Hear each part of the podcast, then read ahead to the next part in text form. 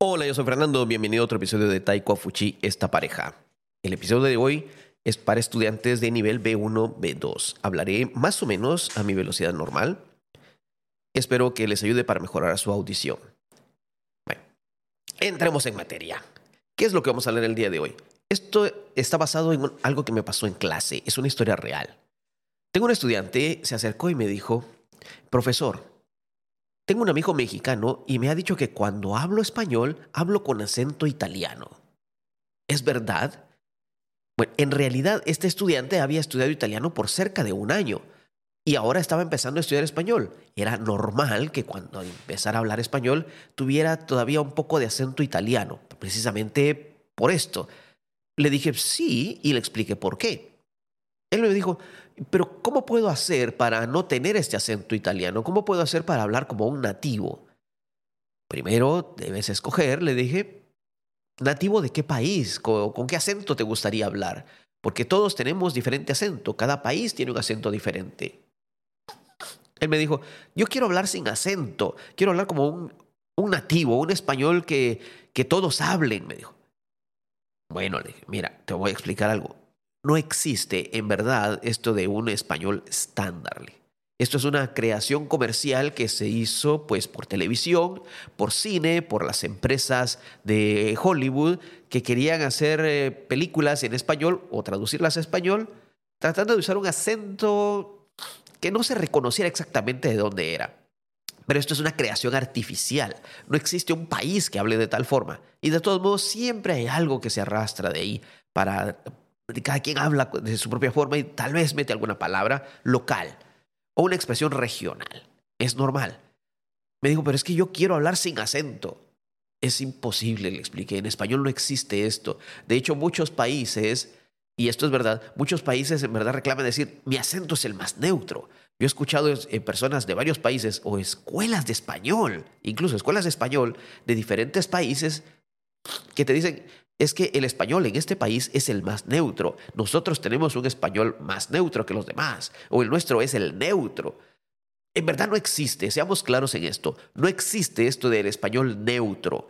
Existe un español que podamos más o menos entender o que no se identifique, pero lo vas a escuchar y vas a decir, no, este en verdad no es de nuestra región.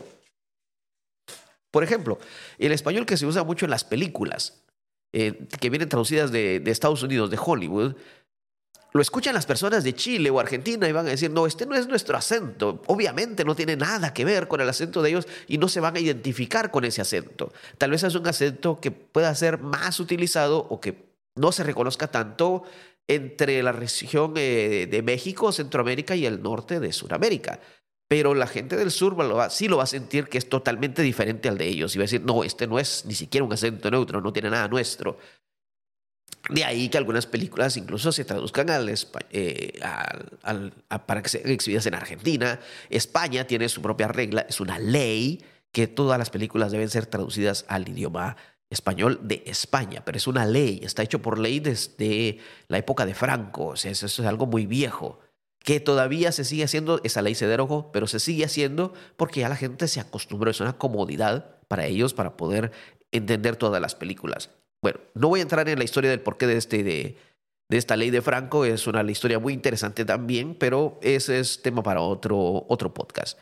Mi punto es, no existe lo que es llamado en verdad un español estándar, no existe ese acento, en verdad no existe, no es natural, es artificial y de verdad cambia de diferente, depende del punto de vista.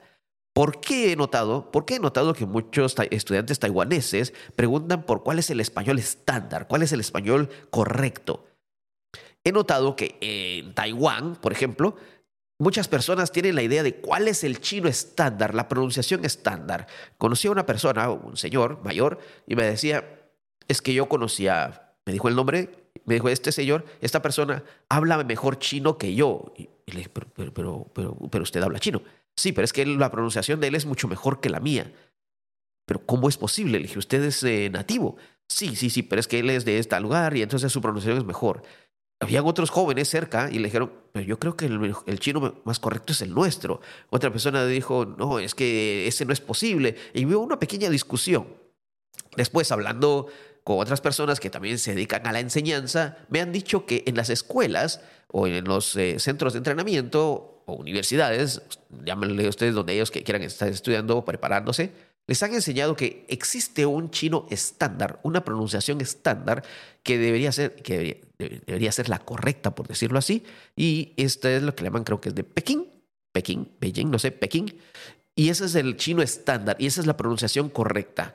De ahí que cuando los extranjeros queremos estudiar chino, nos enseñan una pronunciación que no se utiliza en el lugar en donde vivimos. Por ejemplo, yo fui a clase de chino em, y la pronunciación que escuchaba en clase no era igual a la que escuchaba en la calle. Y yo preguntaba, ¿por, qué me enseñan de esta forma hacia afuera cuando hablo? Todos me miran con una cara de ¿y este de dónde viene? ¿O por qué habla raro? Me decía, es que el chino de aquí no es igual ¿Por qué no me enseñan el chino de aquí? Yo vivo aquí, yo no vivo en otra ciudad, no vivo en otro lugar, no vivo en un lugar que está muy lejos. Me dijeron, es que este es el chino estándar. Y esta es una creencia que viene desde hace muchos años, una creencia muy antigua. La respeto mucho, tal vez es algo cultural, pero en español no existe. Y yo diría que no existe esto de un, chino estándar, una pronunciación estándar.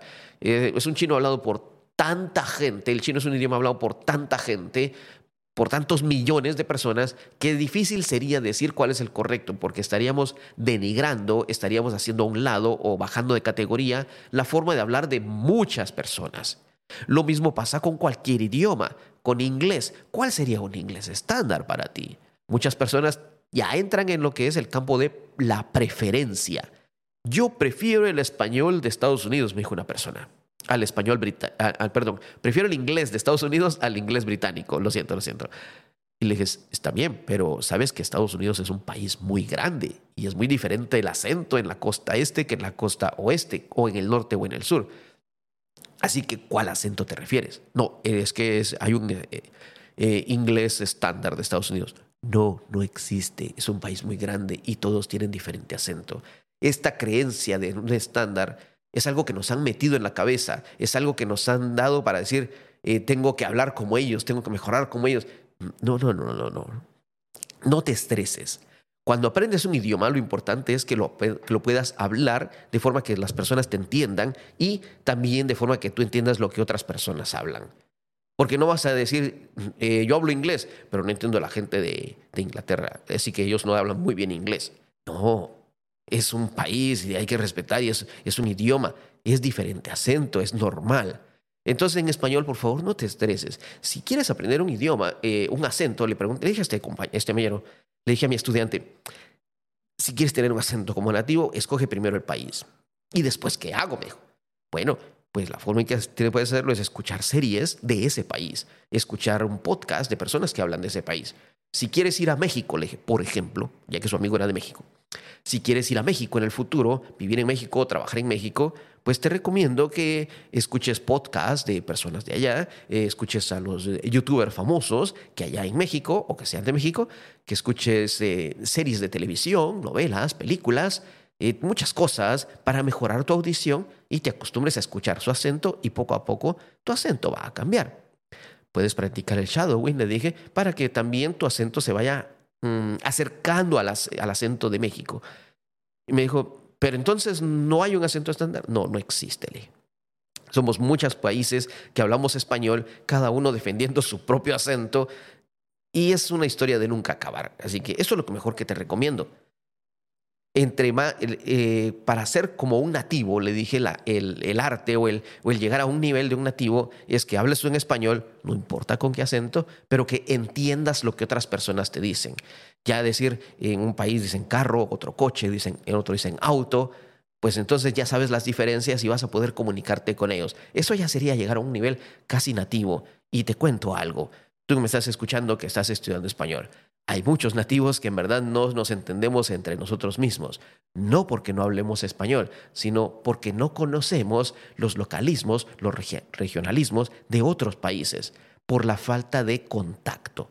No es por nuestro nivel de español, es porque nunca hemos tenido contacto con ellos, con gente de otro país, y entonces nos cuesta entender qué es lo que las personas dicen, pero conforme más nos vayamos... Eh, comunicando, más contacto vayamos teniendo, esto va mejorando nuestro idioma. Eso nos pasa a nosotros, que somos nativos. Entonces, si quieres estudiar español, entre más amigos de diferentes países tengas, entre más eh, películas, o libros, anuncios, escuches de diferentes países, esto va a mejorar tu español. No te preocupes por un español estándar. Escucha más español de diferentes países, deja que tu oído se acostumbre a diferentes acentos, o ten maestros de diferentes países para que escuches sus acentos y esto va a hacer que tu español mejore mucho más. Esto es lo mejor que te puedo decir. Recuerda, no existe ese estándar. Existe la comunicación entre todos y esto es lo mejor que te puede pasar para mejorar tu español. Si este episodio te ha parecido interesante, por favor compártelo con alguien. Tal vez alguien está pensando también, quiero aprender algo estándar. Bueno, tal vez esto le ayude a resolver estos problemas o a pensar mejor de qué forma quiere hablar. Recuerda, tenemos más cursos de español. Consulta nuestra página web, nuestra página de Facebook. Estamos aquí para servirte. Haz una cita con nosotros. Te esperamos. Hasta la próxima. Yo soy Fernando.